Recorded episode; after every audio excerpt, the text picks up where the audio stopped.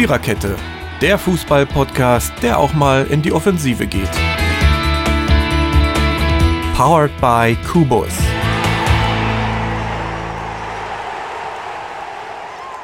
Herzlich willkommen zu EM Tag 13.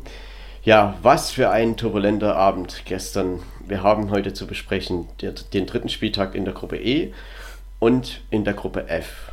Insgesamt sind gestern Abend 18 Tore gefallen.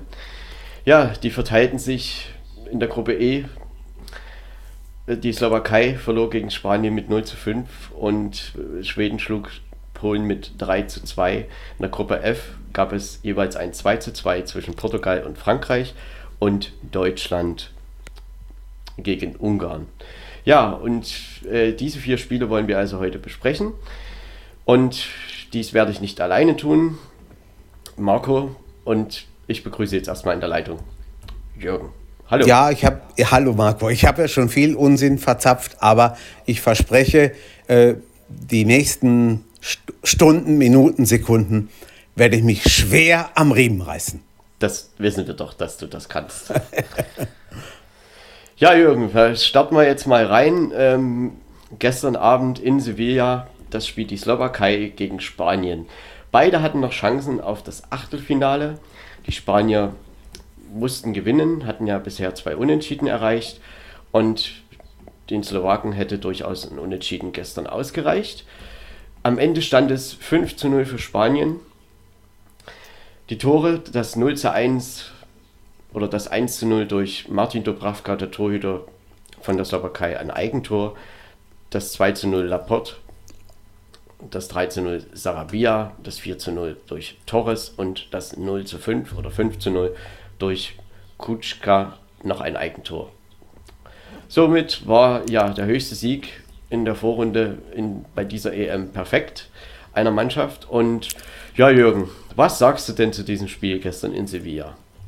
Ja, erstmal, also zwei Eigentore hat man auch nicht jede Woche oder jeden Monat oder jeden Tag, keine Frage. Und dann hat der Spanier äh, den Ball irgendwo, das war, also das hätte ein Tennistor sein können. Der hat sowas von unglücklich reingehauen. Aber gut, das passiert halt. Kannst du nichts machen. Es ist, wie es ist. Ja gut, und nach dem 0 zu 2, kurz vor der Pause, da hat eigentlich jeder gedacht, das ist es.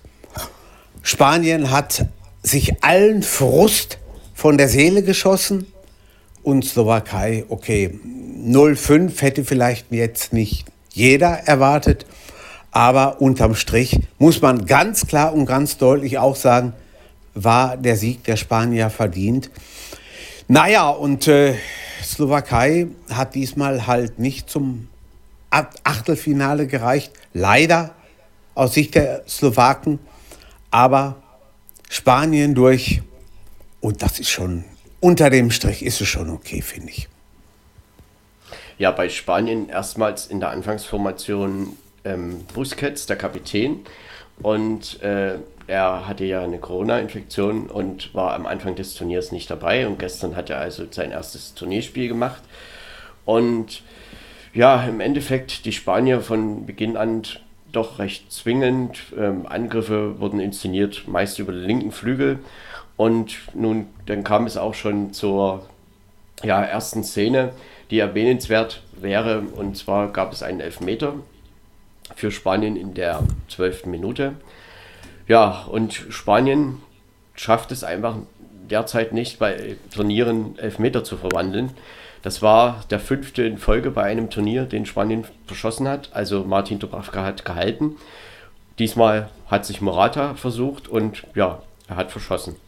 Somit stand es weiterhin 0 zu 0. Die Spanier versuchten weiterhin äh, ja, ihr vielen Ballbesitz wieder auszuspielen, kreierten hier und da wieder eine Chance und ähm, es dauerte dann doch bis zur 30. Minute und ja, da kam es zu einem Fehlpass von Satka und der Ball von Sarabia, der ging an die Latte und senkrecht nach oben, fiel nach unten ja, und danach kam halt eine unglückliche Szene vom Torwart und er faustete sich den Ball ins eigene Tor. Und somit führte Spanien 1 zu 0. Ja, danach ähm, die Slowakei stand sehr tief und kam eigentlich kaum in die spanische Hälfte. Und es gab dann mal eine Schusschance von Duda in der 36. Minute, aber letztendlich stellte sich das auch als Abseits heraus. Und somit, ja, kam es dann noch kurz vor der Pause zum 2 zu 0. Und da kam ein Ball herein in den 5-Meter-Raum und Laporte erzielte das 2 zu 0 in der Nachspielzeit der ersten Halbzeit. Ja, ein 2 zu 0 zur Halbzeit war doch auch das, was die Kraftverhältnisse auf dem Platz widerspiegelte. Und ja, Jürgen, ich denke, da würdest du mir auch zustimmen. Auf jeden Fall, auf jeden Fall. Also die äh, Spanier waren klar überlegen und haben die Sache gut hingekriegt. Slowakei hat nicht viel gezeigt, aber gut, das ist immer ein Problem, wenn du äh, bei einer anderen Mannschaft, die noch eine Menge Möglichkeiten hofft zu haben, ich sage das jetzt mal so, und die auf mehrere Tore angewiesen ist, wenn du da gastierst, dann muss man gucken, muss die Räume nicht allzu groß machen und 2-0 für äh, für Spanien war auch schon recht ordentlich. Ja, und entsprach dann schon auch dem Spielverlauf, den Spielanteilen. In der zweiten Halbzeit ging es nahezu so weiter. Ja, da kam dann äh, in der 56. Minute ein, eine Hereingabe von Jordi Alba und ja, da fiel auch dann schon das 3 zu 0 durch Sarabia. Und ja, damit spätestens war das Spiel eigentlich entschieden und die Slowakei ja, konnte nun auch auf einen Punkt nicht mehr hoffen und auch das Torverhältnis war ja nun kaputt und man ja, musste nun schauen, dass man eventuell noch ein Tor erzielt, um da irgendwie vielleicht doch noch was zu erreichen, aber eigentlich war das so gut wie nicht möglich, denn die Ukraine hatte ja nur minus ein Tor und in der Tabelle der Tabellendritten. Ja, dann fiel auch zwangsläufig das 4 zu 0 sehenswerter Treffer ähm, durch Fernand Torres in der 67. Minute. Ja, und dann ähm, fiel halt noch ein unglückliches Eigentor durch Kutschka zum 5 zu 0 in der 70. Minute. Ja, damit war dieses Spiel entschieden. Das war der höchste Sieg einer Mannschaft in der Gruppenphase in diesem Jahr. Und ja, es gab wieder zwei Eigentore. Ja, und das ist schon erstaunlich, wenn man das mal überlegt, wie viele Eigentore bei dieser EM, ich sage mal, wir sind ja noch, nein, nicht mehr jetzt, wir sind nicht mehr, aber in der Vorrunde alleine schon gefallen sind. Ab Samstag gibt es dann die K.O.-Runde, da kann ja auch noch so einiges passieren. Aber was da runtergekommen ist jetzt, das ist schon gigantisch. Es gibt eine interessante Statistik. Bei den EM-Turnieren von 1960 bis 2016 sind insgesamt neun Eigentore gefallen. Und bei der EM 2020-21 sind bisher sieben Eigentore gefallen. Das ist schon sehr ja, interessant. Ja, das ist interessant.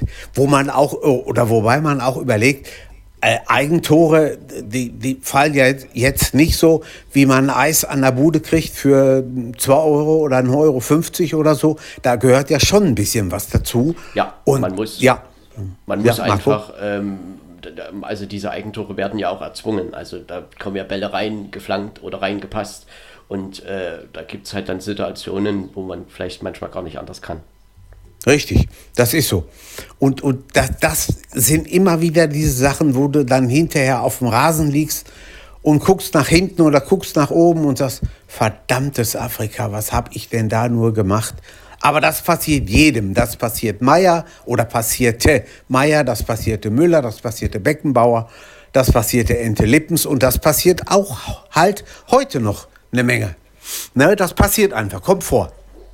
Letztendlich sind die Slowaken ja recht gut reingestartet, auch mit dem gehaltenen Elfmeter. Und dann, naja, hob sich diese Szene quasi mit dem erzielten Eigentor oder dem Eigentor, was dann passiert ist, wieder auf. Ne? Also das war schon recht unglücklich.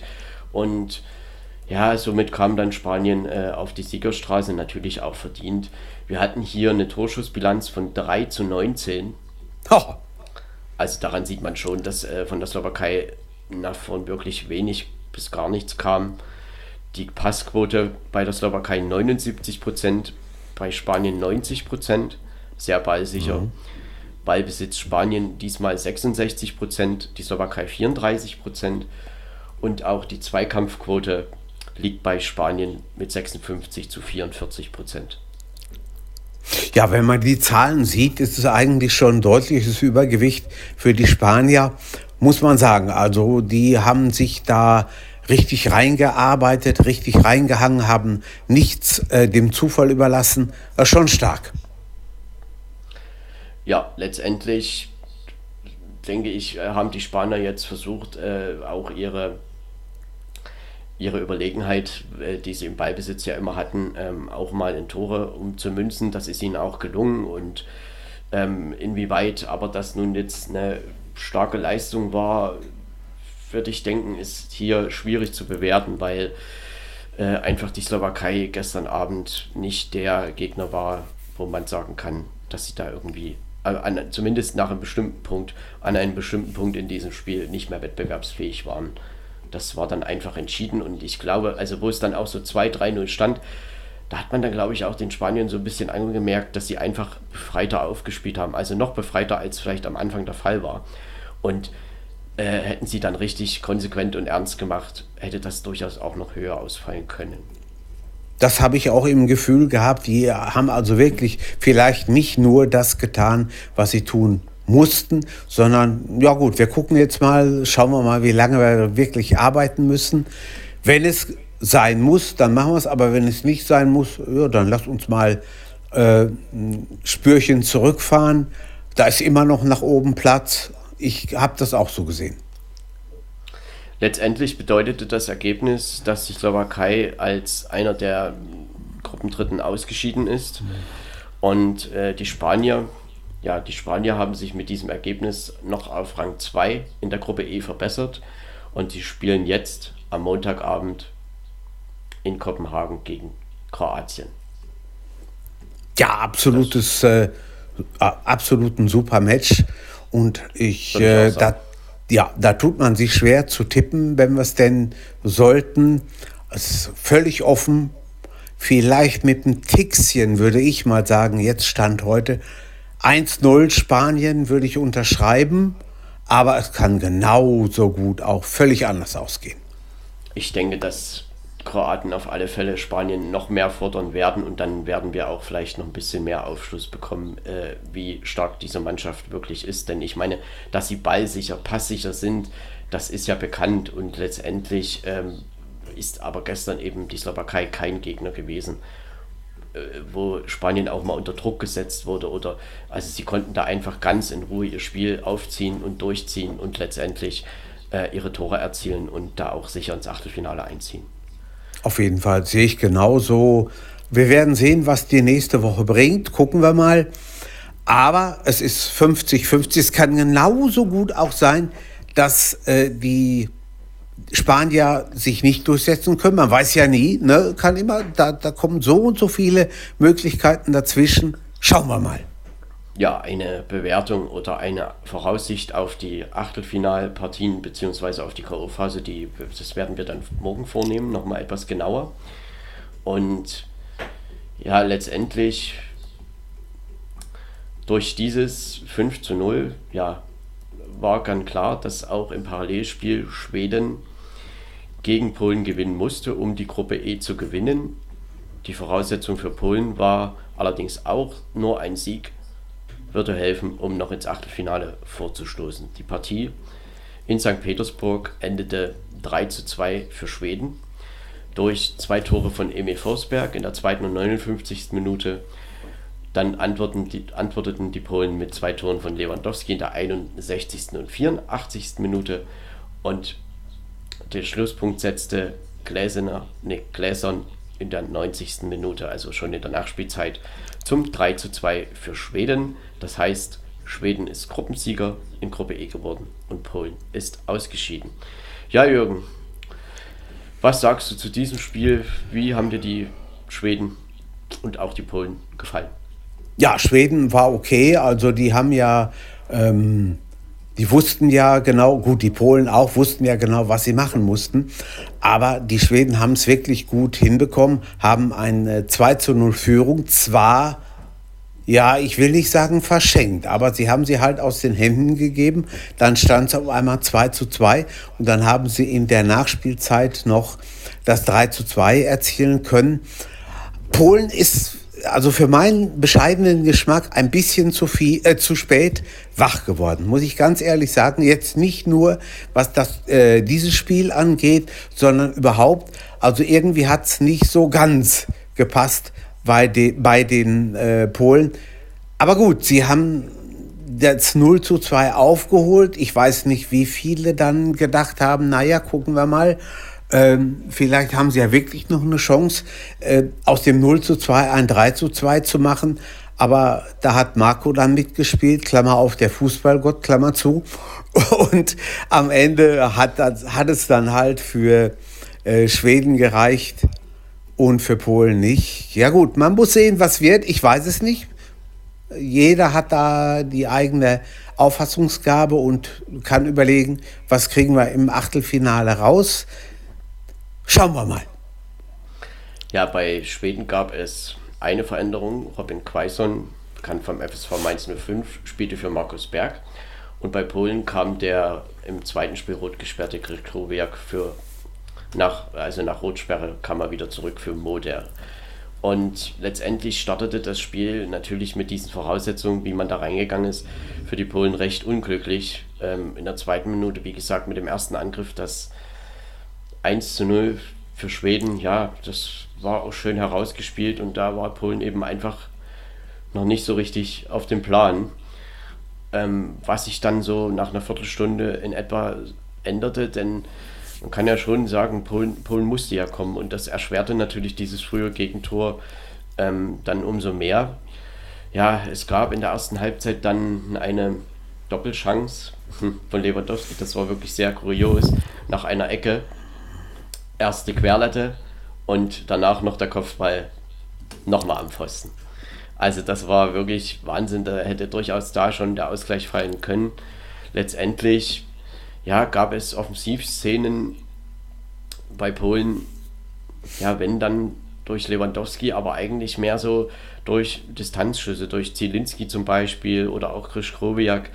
Ähm, die Polen spielten sich recht ordentlich durch, aber ähm, im Strafraum passierte wenig und ja, wenn dann doch mal jemand zum Abschluss kam, dann war eben Robin Olsen da und verhinderte den Ausgleich. Ja, dann äh, in der zweiten Halbzeit, die Polen versuchten weiterhin auf den Ausgleich zu drücken und ähm, der eingewechselte Kulusewski ähm, bei Schweden, der machte dann aber schön eine Vorarbeit, einen schönen Pass und mitten in diese Drangphase fiel eben dann das 2 zu 0 wieder durch Emil Forsberg und ja, die Aufgabe für Polen wurde natürlich noch schwerer, aber man muss dann schon auch sagen, Polen gab nicht auf und postwendend gab es auch die Antwort. In der 61. Minute, ja, da wurde Lewandowski steil geschickt und der Ball, er verwandelte den Ball ähm, sehenswert ins rechte Eck. Und damit stand es 2 zu 1. Ja, Polen war also noch nicht ausgeschieden. Äh, zwei Treffer fehlten noch bis zum Weiterkommen und gab es. Viererkette. ja, Marco, mach, mach, mach weiter. Dann gab es ein, ja, ein Abseitstor für Polen, aber das war dann auch richtig entschieden. Und letztendlich fiel aber der Ausgleich dann doch. Äh, die Polen haben nicht aufgegeben, haben gedrückt und gemacht. Und äh, Lewandowski, ja, der war dann plötzlich in der 84. Minute frei und es kam zum 2 zu 2 Ausgleich. Ja, und danach fehlte halt noch ein Tor. Und ähm, Schweden ja, sie standen eigentlich nur noch hinten drin und versuchten ähm, diesen Punkt zu verteidigen. Mit diesem einen Punkt wäre Schweden auch nur noch Gruppenzweiter gewesen, da die Spanier ja sehr hoch führten. Aber äh, ein Konto führte dann doch noch zum 3 zu 2 durch Gläsern in der Nachspielzeit und somit war Polen ausgeschieden und Schweden erreichte doch noch den Gruppensieg und wird dann ja im letzten Achtelfinale am Dienstag gegen die Ukraine in Glasgow spielen. Ja, so sieht's aus. Äh, Gerade kam eine bessere, bessere Hälfte rein, deswegen war kleine Zögerung meinerseits oder Verzögerung meinerseits. Aber wir machen das ja alles live, also da wird nichts getürkt und gemacht und getan und deswegen ist das auch gar nicht schlimm. Ja, Schweden. Wer hätte das gedacht? Schweden als Gruppenerster, also das ist schon Respekt, muss ich sagen. Und ich bin mal gespannt, wie es weitergeht. Die alten Schweden sind mit Sicherheit nicht so einfach unter den Tisch zu kehren. Sie haben es drauf und sie können auch sicherlich das eine oder andere bewegen. Ich bin wirklich mal gespannt, wie die nächste Woche für die Skandinavier so verläuft. Ja, letztendlich, also wir hatten hier 11 zu 18 Torschüsse aus Sicht der Schweden. Wir hatten hier eine Passquote bei Schweden von 56 Prozent, das ist sehr niedrig. Polen 80 Prozent. Ähm, und diese niedrige Passquote zeigt halt auch, dass ja vieles auch über den Torwart ging und äh, der Torwart halt auch nicht so richtig Anspielstationen hatte und äh, somit kommt halt dann so ein niedriger Wert zustande. Beim Ballbesitz war auch Polen vorne mit 67 zu 33 Prozent und in der Zweikampfquote lag auch Polen vorne mit 53 zu 47 Prozent. Ich könnte mir auch durchaus vorstellen, wenn jetzt nächste Woche gegen die, gegen wen spielen sie? Ukraine oder Fra nee, gegen Ukraine, ne? Oder? Gegen die Ukraine. Ukraine, genau. Ich könnte mir auch vorstellen, dass wir irgendwo so beim 0-0 oder 1-0 oder so landen werden. Ich glaube nicht, dass da viele Tore fallen werden. Aber ich habe mich so oft vertan, also warten wir erst mal ab. Ne? Ja, das, ähm, wie gesagt, werden wir dann morgen noch mal ein bisschen unter die Lupe nehmen, wie man so die Achtelfinals vielleicht einschätzen kann. Letztendlich äh, denke ich, dass die Schweden eigentlich gestern fast ihr schwächstes Gruppenspiel gemacht haben, denn sie haben sich schon phasenweise hinten reindrängen lassen. Ähm, am Ende oder in den ersten beiden Begegnungen war ja Schweden doch sehr auch auf Defensive bedacht, besonders gegen Spanien und das hat ja auch funktioniert. Denn man hat einfach äh, gegen Spanien und die Slowakei ja gar nicht so viel zugelassen. Also wenn dann gegen Spanien schon, aber da war halt dann Olsen, immer wieder Olsen am Ball und hat ähm, da die Null gehalten und ja, gegen die Slowakei haben sie das ja gut wegverteidigt. Und gestern, Polen hatte, ja, hatten viele Angriffe, aber eben auch nicht so richtig zwingend. Das natürlich hätte mit dieser Doppel- ähm, in der ersten Halbzeit da schon ein Ausgleich fallen können. Ähm, aber ansonsten waren es halt mehr oder weniger nur Distanzschüsse. Und somit war das dann für Schweden auch nicht so schwer, das wegzuverteidigen. Trotzdem war äh, Polen ja nochmal dran, fünf Minuten vor Schluss und äh, ein Tor. Ja, waren sie weg vom Achtelfinale. Dann wären die Schweden plötzlich nur noch Gruppensieger gewesen. Äh, Gruppendritter gewesen, Entschuldigung. Und Polen ja, auf Rang 2 vorgestoßen, aber dazu kam es halt dann nicht und somit ja, sind die Schweden nun im Achtelfinale und Polen war 2016 waren sie im Viertelfinale, wenn mich nicht alles täuscht und diesmal müssen sie halt nach der Vorrunde nach Hause fahren. Ja, und das ist halt so, äh, wer es nicht schafft, der muss nach Hause, es geht nicht anders. Ich Schweden, glaube, dass sie doch recht enttäuscht sind. Ja, ich glaube auch. Das glaube ich auch. Vor allen Dingen Lewandowski. Ich meine, wenn einer mit, mit 41 Toren die europäische Rangliste anführt und du fährst dann zu einer WM, dann hast du also, wenn du nicht von vornherein Torschützenkönig werden möchtest, ich sage das jetzt mal so, du möchtest aber auf jeden Fall oder du willst auf jeden Fall eine verdammt gute Leistung abgeben und möchtest mit Sicherheit 10, ich sage jetzt einfach mal nur zehn Tore erzielen. Und wenn du dann siehst, nach den drei Vorrundenspielen, es ist nicht annähernd so gelaufen, wie du es vielleicht dir vorgestellt hast, ist nicht toll.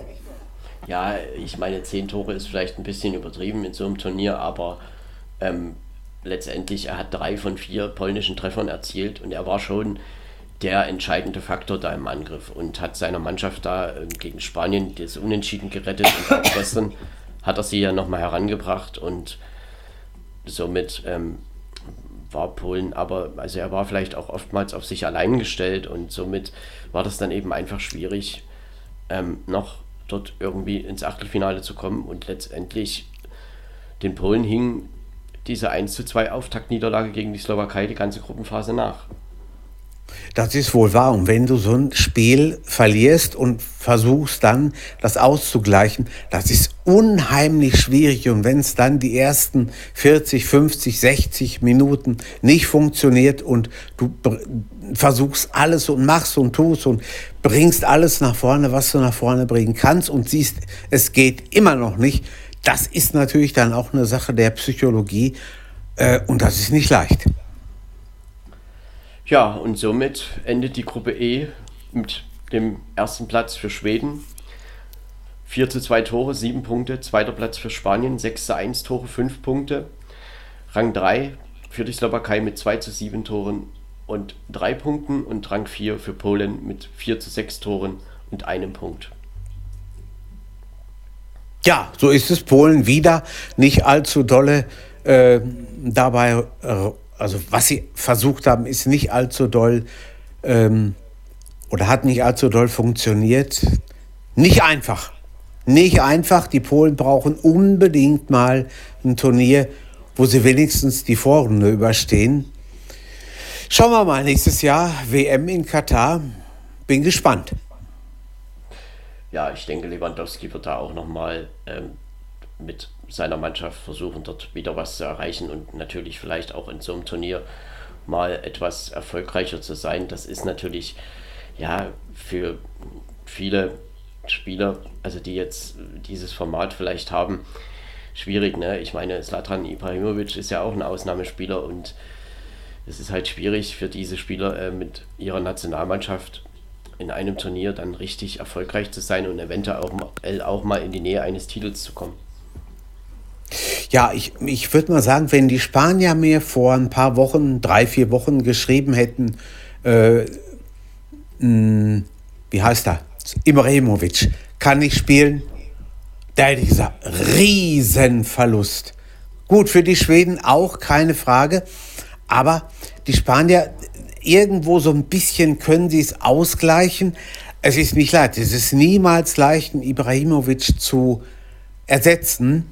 Aber gut, die Spanier haben. Aber, die Schweden schaffen es aber jetzt doch recht gut äh, mit einer Auf jeden Fall. Mannschaftsleistung, ja. das kann man ja. schon sagen.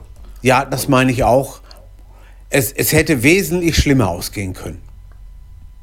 Ja, ähm, ich meine, besser als Platz 1 in der Gruppe kann man nicht sein. Und ich glaube, die Schweden haben diesen Platz 1 auch jetzt nicht zu Unrecht erreicht. Sie haben mit ein bisschen Glück und Geschick das 0-0 gegen Spanien verteidigt und dann die zwei Spiele, ja, wo man vielleicht vermeintlich leichter Favorit ist, äh, gewonnen und somit sieben Punkte erreicht und spielen jetzt im Achtelfinale in Glasgow gegen die Ukraine, die noch ja, als letzter Gruppendritter da mit ins Achtelfinale gerutscht sind gestern Abend. Ja, aller Ehren wert für die Schweden auf jeden Fall.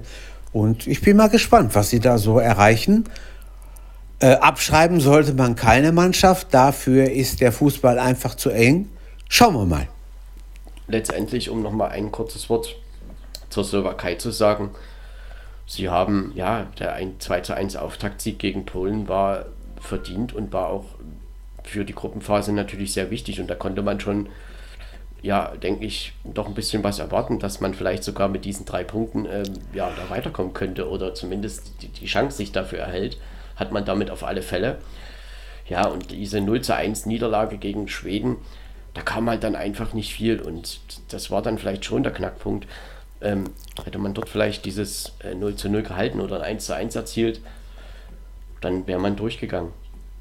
Und ja, sehe somit ist das vielleicht dann doch, ja, ich will nicht sagen enttäuschend, denn am Ende hätte man vielleicht äh, doch erwartet, dass sie ausscheiden, aber sie hatten eben auch gestern nichts mehr zuzusetzen und das war auch heiß in Sevilla und naja, wenn du dann 0 zu 3 zurückliegst, dann passiert da halt nicht mehr allzu viel und letztendlich trotzdem hat die Slowakei phasenweise sehr strukturiert versucht zu spielen, gerade defensiv hat das in den ersten beiden Spielen gut geklappt. Sie haben auch versucht, Angriffe gerade über Außen zu inszenieren. Das ist ihnen hier und da auch gelungen. Besonders, wie gesagt, in den ersten beiden Spielen. Naja, und gestern war Spanien eben einfach zu übermächtig. Ja, das ist aber normal. Ich meine, die Spanier, die, die äh, hauen da schon eine Menge raus. Und wenn jetzt keinen grottenschlechten Abend erwischen, dann sind die schon nicht schlecht. Und das hat man auch gestern wieder gesehen.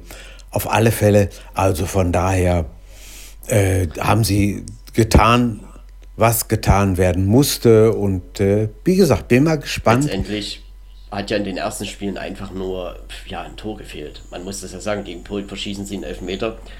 Und äh, gegen Schweden, ja, da haben sie mehrere Torschüsse und Chancen. Ja, und kriegen den Ball einfach nicht über die Linie. So ist es. So ist es. Sie hätten da schon einiges machen können, aber es hat halt nicht geklappt. Mal gespannt, wie die nächsten Spiele so ausgehen. Aber die Spanier haben auf jeden Fall mehr als eine Duftmarke gesetzt und äh, schauen wir mal, was denn dann in den K.O.-Spielen dabei rumkommt. Ja, zehn Tore in Gruppe E, das war der frühe Abend und danach gab es noch acht Tore in Gruppe F. Ja, da fand ein Spiel in Budapest statt. Portugal gegen Frankreich, Europameister amtierender gegen amtierender Weltmeister. 2 zu 2. Ja, die Tore. Zweimal Cristiano Ronaldo per Elfmeter und zweimal Benzema. Einmal per Elfmeter und einmal aus dem Spiel heraus. Tja, Jürgen, das war doch ein Spiel auf technisch sehr gutem Niveau, oder würdest du es anders sehen? Nein, würde ich genauso sehen. Ähm, beide Mannschaften wussten nicht, wie es weitergeht. Ähm, und von daher würde ich sagen, die Franzosen waren durch, das ist richtig, aber bei Portugal wusste man nicht unbedingt, was passiert. Also die haben schon beide nicht gemauschelt, das muss ich ganz ehrlich sagen. Da war nichts mit Absprache und äh, tust du mir nichts, tue ich dir nichts. Die haben beide versucht, das Spiel zu gewinnen. Und oh gut, Ronaldo zwei Elfmeter, ja mehr kannst du als Katzenpatient nicht verlangen. Die Franzosen ein Tor, durch den nach meinem Geschmack ein bisschen, na ich sag mal, äh, nicht so dolle agierenden Benzema. Irgendwann musste er explodieren, hat gestern Abend dann sein erstes Tor gemacht.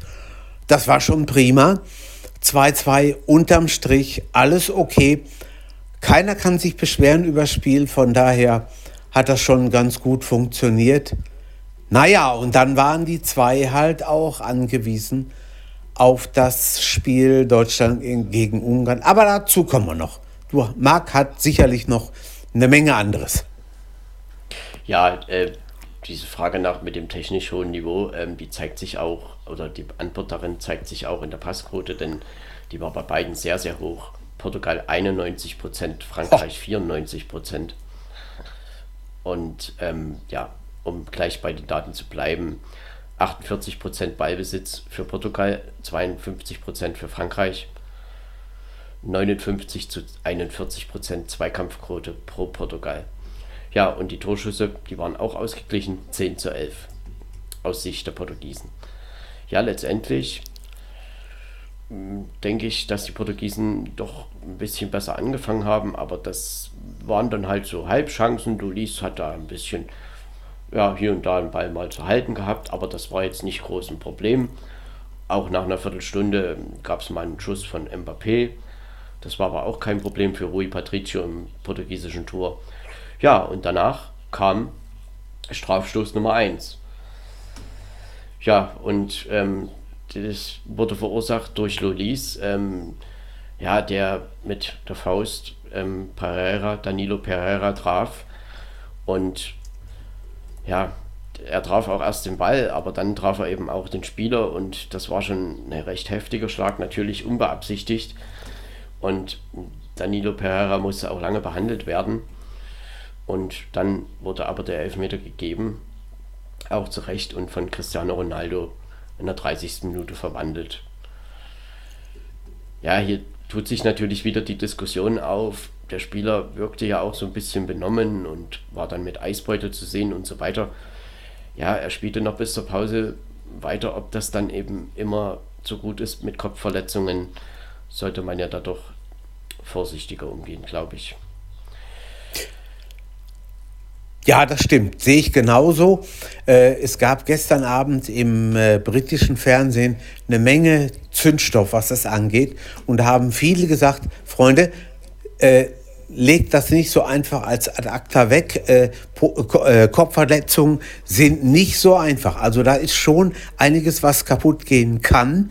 Und wenn man dann erstmal das Theater hat, dann will es keiner gewesen sein. Von daher absolut richtig, wie sie es gemacht haben, passt. Ja, ich glaube, dass dieses Thema einfach noch ein bisschen mehr an die Oberfläche diskutiert werden sollte und äh, oder gebracht werden sollte und diskutiert werden sollte und ähm, da so diese Aussagen immer, ja, das ist ein Held und so, das, also ich kann das ehrlich gesagt nicht so ganz verstehen, ähm, denn da hängt schon auch ja die Gesundheit für das weitere Leben dran, ne, wenn man da so einen richtigen Kopftreffer abkriegt. Auf und jeden Fall. Dann in dem Zustand noch einen Kopftreffer abkriegt, das ist ja dann das Gefährliche bei der Sache. Ja, und das ist eigentlich wie beim Boxen, ne? wenn du dann versuchst, irgendwo äh, die Sache einigermaßen zu klären und kriegst dann zwei, drei, vier rechte Hände oder linke Haken oder so, dann sieht das ganz, ganz schnell ganz anders aus.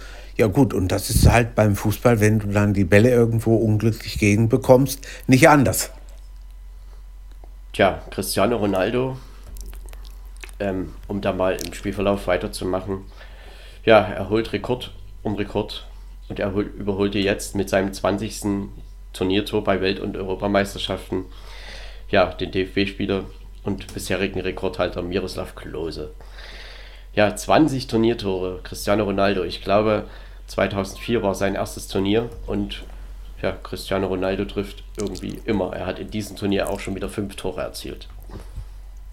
Ja, das stimmt. Also einen unglaublichen Lauf, ob man jetzt Messi dazu nimmt oder was weiß denn ich wen. Äh, Griezmann, ähm, wie heißt der bei Juve? Morata, da, da, da kommen so viele zusammen, aber äh, er macht sie irgendwie alle nass, wenn er denn trifft und das ist einfach nur super. Muss ich ganz ehrlich sagen. Und das musst, ja, musst du ja auch erstmal hinkriegen. Die ganze Welt erwartet von dir, du machst Tore und Tore und Tore und Tore, aber du bist ja keine Maschine. Du bist immer noch ein Mensch, der jeden Tag irgendwo so Fleisch und Blut um sich rum in sich hat. Und das ist nicht so einfach. Wer jemals mal Fußball gespielt hat, der weiß das auch. Ne? Das, das kriegst du nicht so einfach. Das ist nicht so wie auf Abruf. Hm? Und von daher äh, ist das schon toll, was der da geleistet hat. Tja, und dann, ähm, es gab ja wie gesagt schon einen Elfmeter nun kam es zum zweiten Elfmeter in diesem Spiel. Ähm, in der Nachspielzeit der ersten Halbzeit.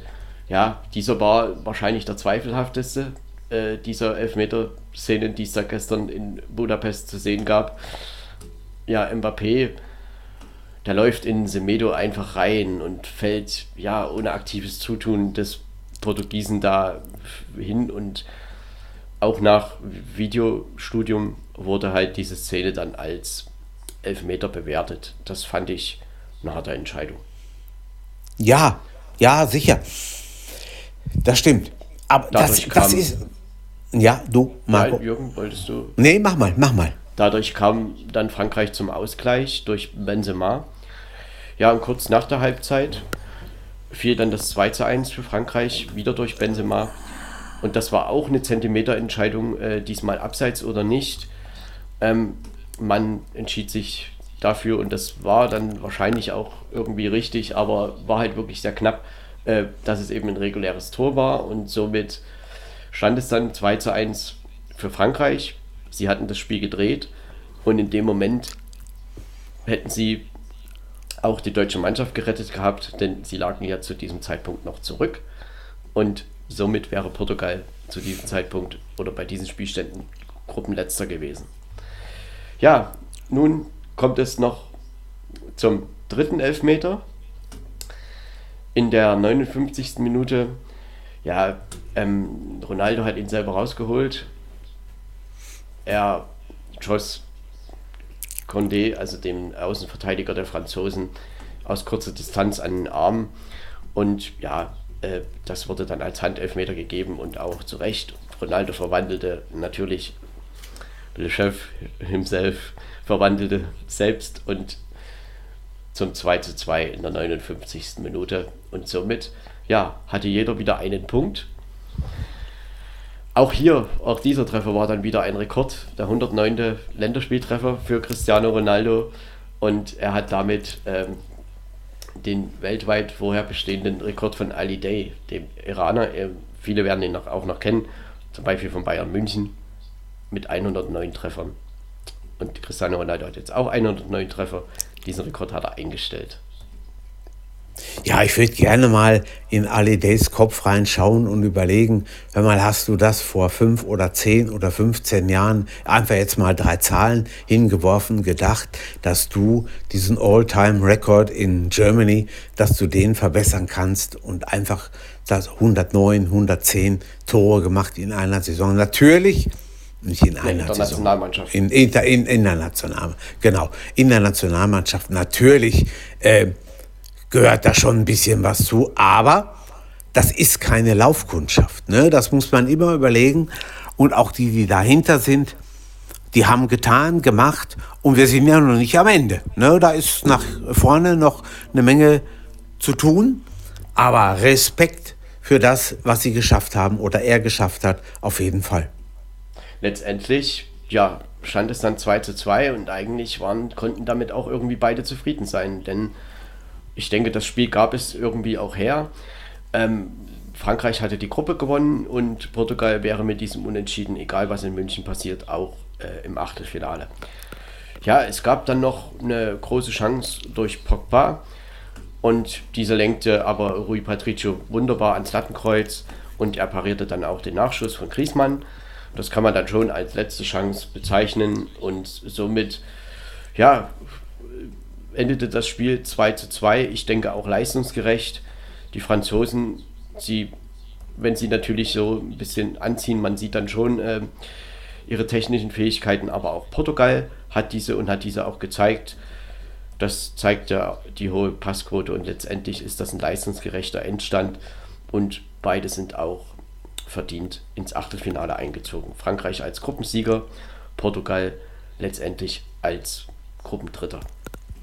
Und man kann keiner Mannschaft vorwerfen, die hätten, die hätten das so gemacht und die hätte das so gemacht. Haben wirklich alle gespielt, gemacht, getan, alles prima.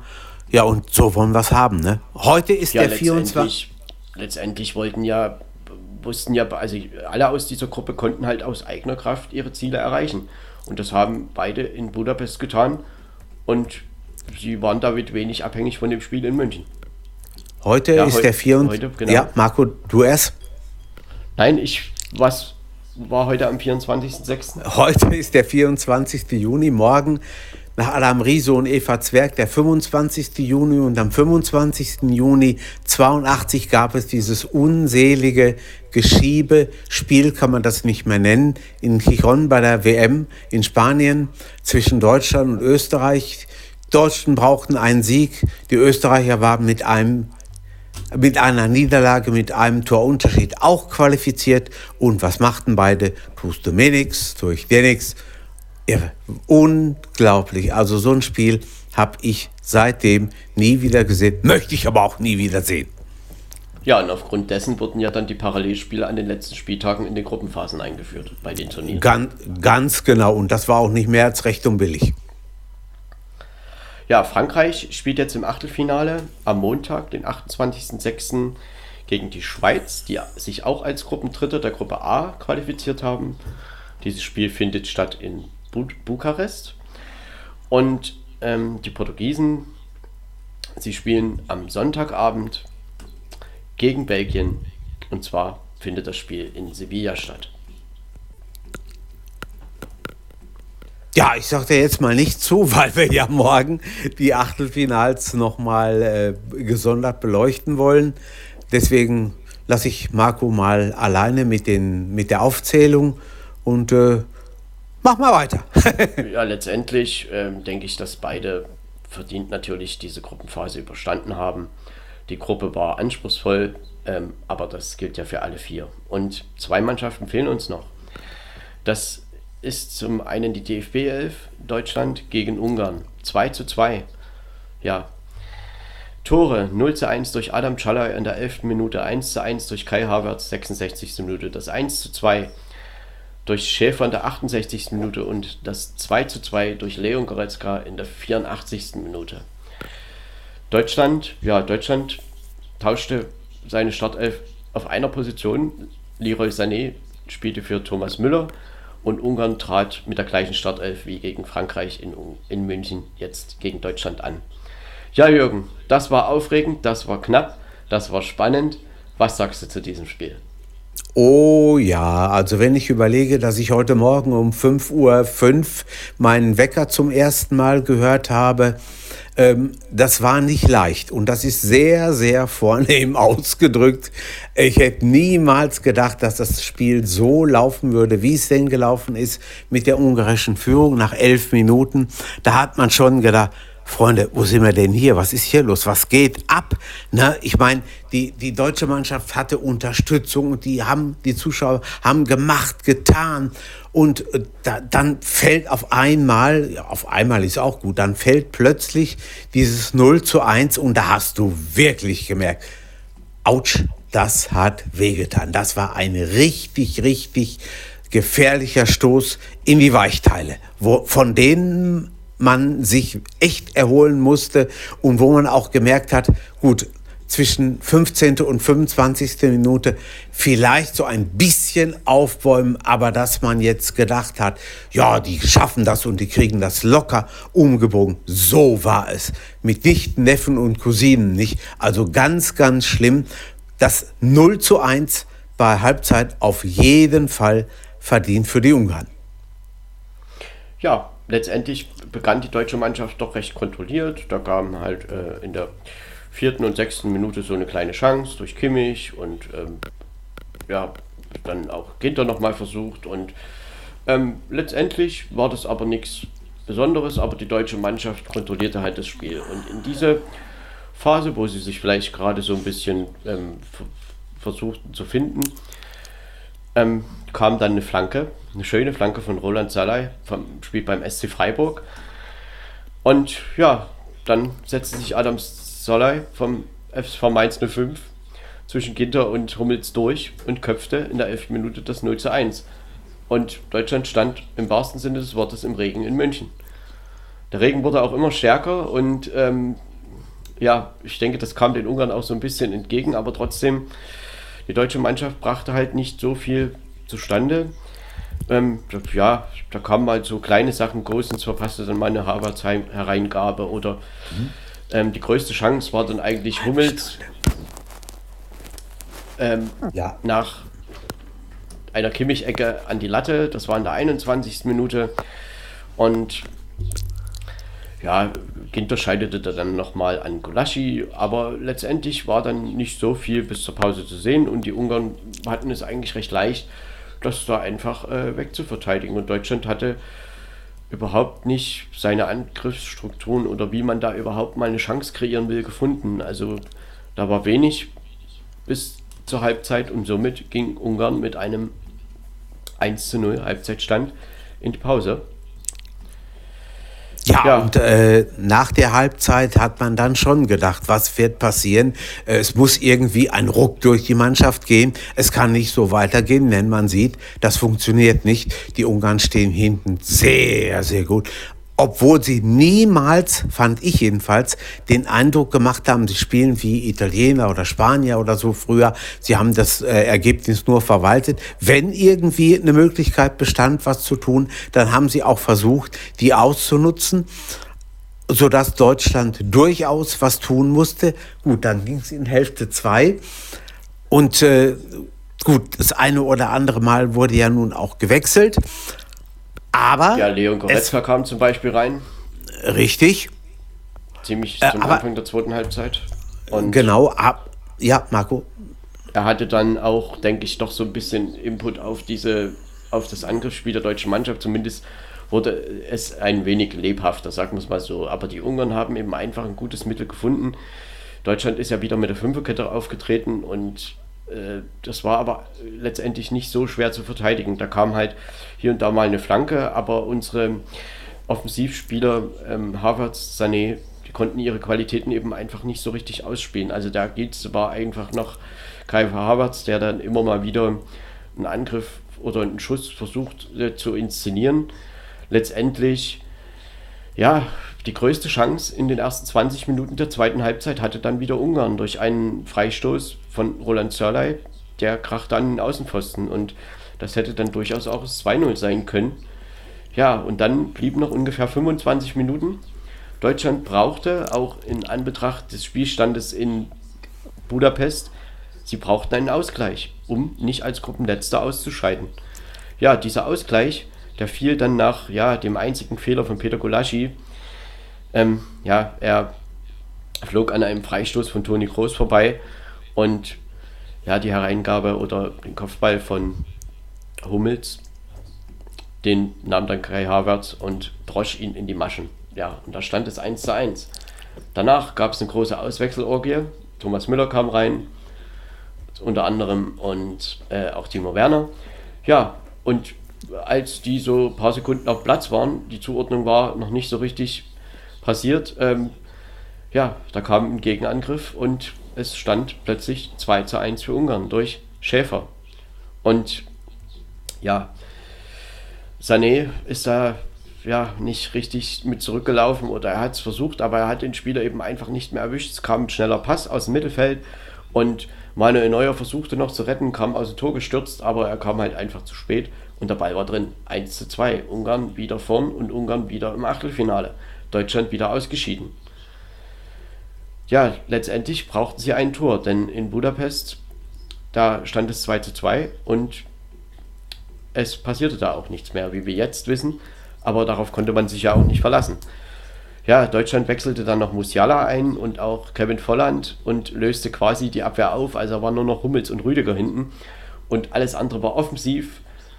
Und ja, dann kurz nach der Einwechslung auch von Musiala hat schon so ein bisschen ähm, gezeigt, äh, ja, dass er doch durchaus dem Spiel vielleicht nochmal eine gewisse Wendung geben kann. Er hatte dann auch maßgeblichen Anteil am Ausgleichstor. Und Hummels köpfte dann den Ball rein und Leon Goretzka schoss. Der Ball wurde noch abgefälscht und es stand 2 zu 2 in der 84. Minute. Der erlöste Treffer für Deutschland, denn mit diesem Ergebnis wäre man oder ist man als Gruppenzweiter ins Achtelfinale eingezogen. So sind die Ungarn ja nach hartem Kampf gestern und auch, wir wissen das ja, gegen Frankreich war das ein sehr, sehr ordentliches Spiel und auch gegen Portugal letztendlich sind die Ungarn mit zwei Punkten letztendlich Tabellenletzter geworden und ja, als Tabellenvierter ausgeschieden. Deutschland steht am Ende jetzt auf Rang 2 mit vier Punkten und spielt im Achtelfinale gegen England. Ja, ich meine auch, Ungarn kann hoch erhobenen Hauptes aus dieser Vorrunde rausgehen. Also das hätte ganz, ganz anders ausgehen können. Sie haben sich unglaublich gut geschlagen, haben niemals Angst vorm in An- und Abführungszeichen großen Namen gehabt, haben ihre Sache super, super, super gemacht und äh, ich bin mal gespannt, also wenn, wie das so weitergeht, wie sie es hinkriegen. Aber das ist eine Mannschaft, die sollte man auf jeden Fall auf dem Zettel haben. Ja gut, und die weitergekommen sind, die Deutschen, das ist sowas, äh, Fußball ist ein Spiel von 22 Spielern und am Ende gewinnt immer Deutschland. Aber so weit sind wir noch nicht, wie der gute alte Gary Lineker das irgendwann, irgendwann mal ähm, gesagt hat. Also da ist noch eine Menge, Menge zu tun. Gut, sie haben die, den Sprung unter die letzten 16 geschafft. Was da wird, das werden wir morgen analysieren und gegen wen es geht. Aber es war ein verdammt, verdammt, verdammt hartes Stück Arbeit. Also wenn ich mir überlege, äh, gestern Abend, ich habe ja, schon die Hände und was sonst noch zu bewegen war, habe ich bewegt und gemacht und getan. Das war kein Spiel, wo man gesagt hat, ja gut, komm, das kriegen sie schon irgendwie hin. Nichts kriegen sie irgendwie hin. Das war sowas von interessant, spannend und dramatisch. Also, das war nicht leicht. Ja, letztendlich, Deutschland hatte 18 zu 9 Torschüsse in diesem Spiel, 91% Passquote, die Ungarn 71%. Der Ballbesitz bei Deutschland 75 Prozent, bei Ungarn 25 Prozent. Und die Zweikampfquote, die lag bei Deutschland mit 56 zu 44 Prozent. Ja, letztendlich, ähm, klar, Deutschland hatte viel den Ball und Deutschland hat halt viel quer und quer und nach hinten gepasst und kam eben durch diese Fünferkette, die ja dann meist auch zur, ja, irgendwie Achterabwehr, also drei Mann noch davor gekommen, ge zusammen, also hat Ungarn mit acht Mann verteidigt und waren halt einfach nur zwei Stürmer vorne. Sie sind an dieser Mauer regelrecht abgeprallt und letztendlich kann man schon die Frage hier stellen, äh, ob die Taktik, äh, die Joachim Löw gewählt hat, richtig war. Er spielt ja seit oder bei dieser EM mit Fünferkette und letztendlich, ja, die Außen, Kimmich, Gosens, kamen kaum bis gar nicht zur Geltung. Ich möchte sogar, so weit gehen, äh, zu sagen, das Spiel ist irgendwo an denen vorbeigelaufen. Das ist, äh, die haben, die sind so gut, die zwei, Kimmich und auch Gosens. Und wenn sie auf der, auf vernünftigen Positionen spielen, vielleicht anders als es gestern Abend war, da sind die kreuzgefährlich für andere Mannschaften. Ich habe ja schon nach dem ersten Spiel gesagt, ich kann mir nicht vorstellen, dass das äh, der Schlüssel zur Ewigkeit ist. Und ich meine das auch nach dem Spiel gestern. Das hätte man auf jeden Fall anders lösen können. Gestern ist man noch mal ich sage das mal, wie man das bei uns im Sport damals formuliert hat, um Sackhaaresbreite nochmal drangekommen, aber es hätte ganz genauso und ganz schnell auch anders laufen können. Und da bin ich mal gespannt, wie es jetzt bei den Spielen, die kommen, ausgeht. Ja, letztendlich ähm, ist es halt immer schwierig. Ähm, Deutschland hat halt mit hat halt quasi die Formation der Ungarn gespiegelt, kann man sagen, zumindest in der Abwehrformation. Und das ist halt immer irgendwie schwierig, denn ich glaube einfach, dass das gegen England durchaus wieder eine andere Sache werden könnte, denn England spielt halt, hat das zumindest bisher getan äh, mit einer Viererkette und das hat Portugal auch getan. Und ich glaube, dass sich da die deutsche Mannschaft durchaus ein bisschen leichter tut, aber äh, wie gesagt, darüber sprechen wir dann morgen nochmal ein bisschen ausführlicher. Letztendlich kamen eben auch unsere zentralen Spieler, gerade Gündogan, Groß und aber auch Sané und Havertz, Gnabry, überhaupt nicht zur Geltung und konnten ihre Stärken im 1 zu 1 überhaupt nicht ausspielen, weil immer irgendwie zwei Ungarn oder auch drei Ungarn da waren und äh, letztendlich den Angriffswirbel einfach gar nicht aufkommen lassen haben. Und so hat, hat Ungarn es wirklich fast geschafft in dieser schweren Gruppe, denn ich sag mal, Weltmeister, Europameister und dazu noch die DFB 11, eine schwerere Gruppe kannst du gar nicht bekommen. Richtig. Und normalerweise ist es ja so, dass wenn mal was nicht hundertprozentig funktioniert, dann ist der eine nicht so doll, der andere nicht so doll. Aber du hast immer noch zwei, drei Spieler, die das rausreißen können. Aber das Gefühl hatte man gestern nicht. Ne? Das, die, die haben, gut, die haben gekämpft, die haben gemacht, die haben getan. Aber dass da irgendwo so ein, so ein Funke übersprang, habe ich mal Mist letztendlich ähm, auch in der ersten Halbzeit dieser Regen, das war ja wirklich ein wahnsinnig, äh, also wahnsinniger Regen. Ich glaube, dass es äh, in den 20 Minuten, wo das so stark war, auch echt schwierig war, da irgendwie äh, überhaupt ein geordnetes Spiel hinzubekommen. Und ich denke mir im Nachhinein so, vielleicht hätten die Ungarn das sogar noch ein bisschen mehr nutzen können. Einfach mal schießen, noch mehr schießen, weil da rutscht ja auch mal ein Ball durch oder ab. Und Deutschland war überhaupt nicht sicher in dieser Phase.